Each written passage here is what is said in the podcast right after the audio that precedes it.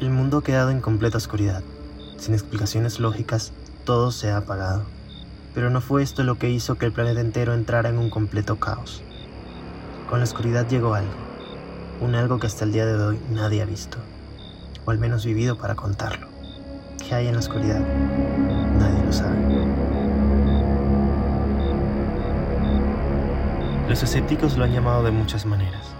El fin del mundo, el apocalipsis, el mismísimo infierno en la tierra.